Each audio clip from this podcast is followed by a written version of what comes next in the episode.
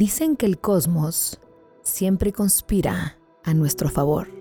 Parece que es caprichoso, a veces mal encarado, pero no, solo es juguetón. A veces se aburre, le gusta hacerse el escurridizo, el invisible, pero no, nunca pierde el compás, marca el ritmo de nuestra vida cada latido, cada suspiro, cada risa liberada, el universo lo sabe.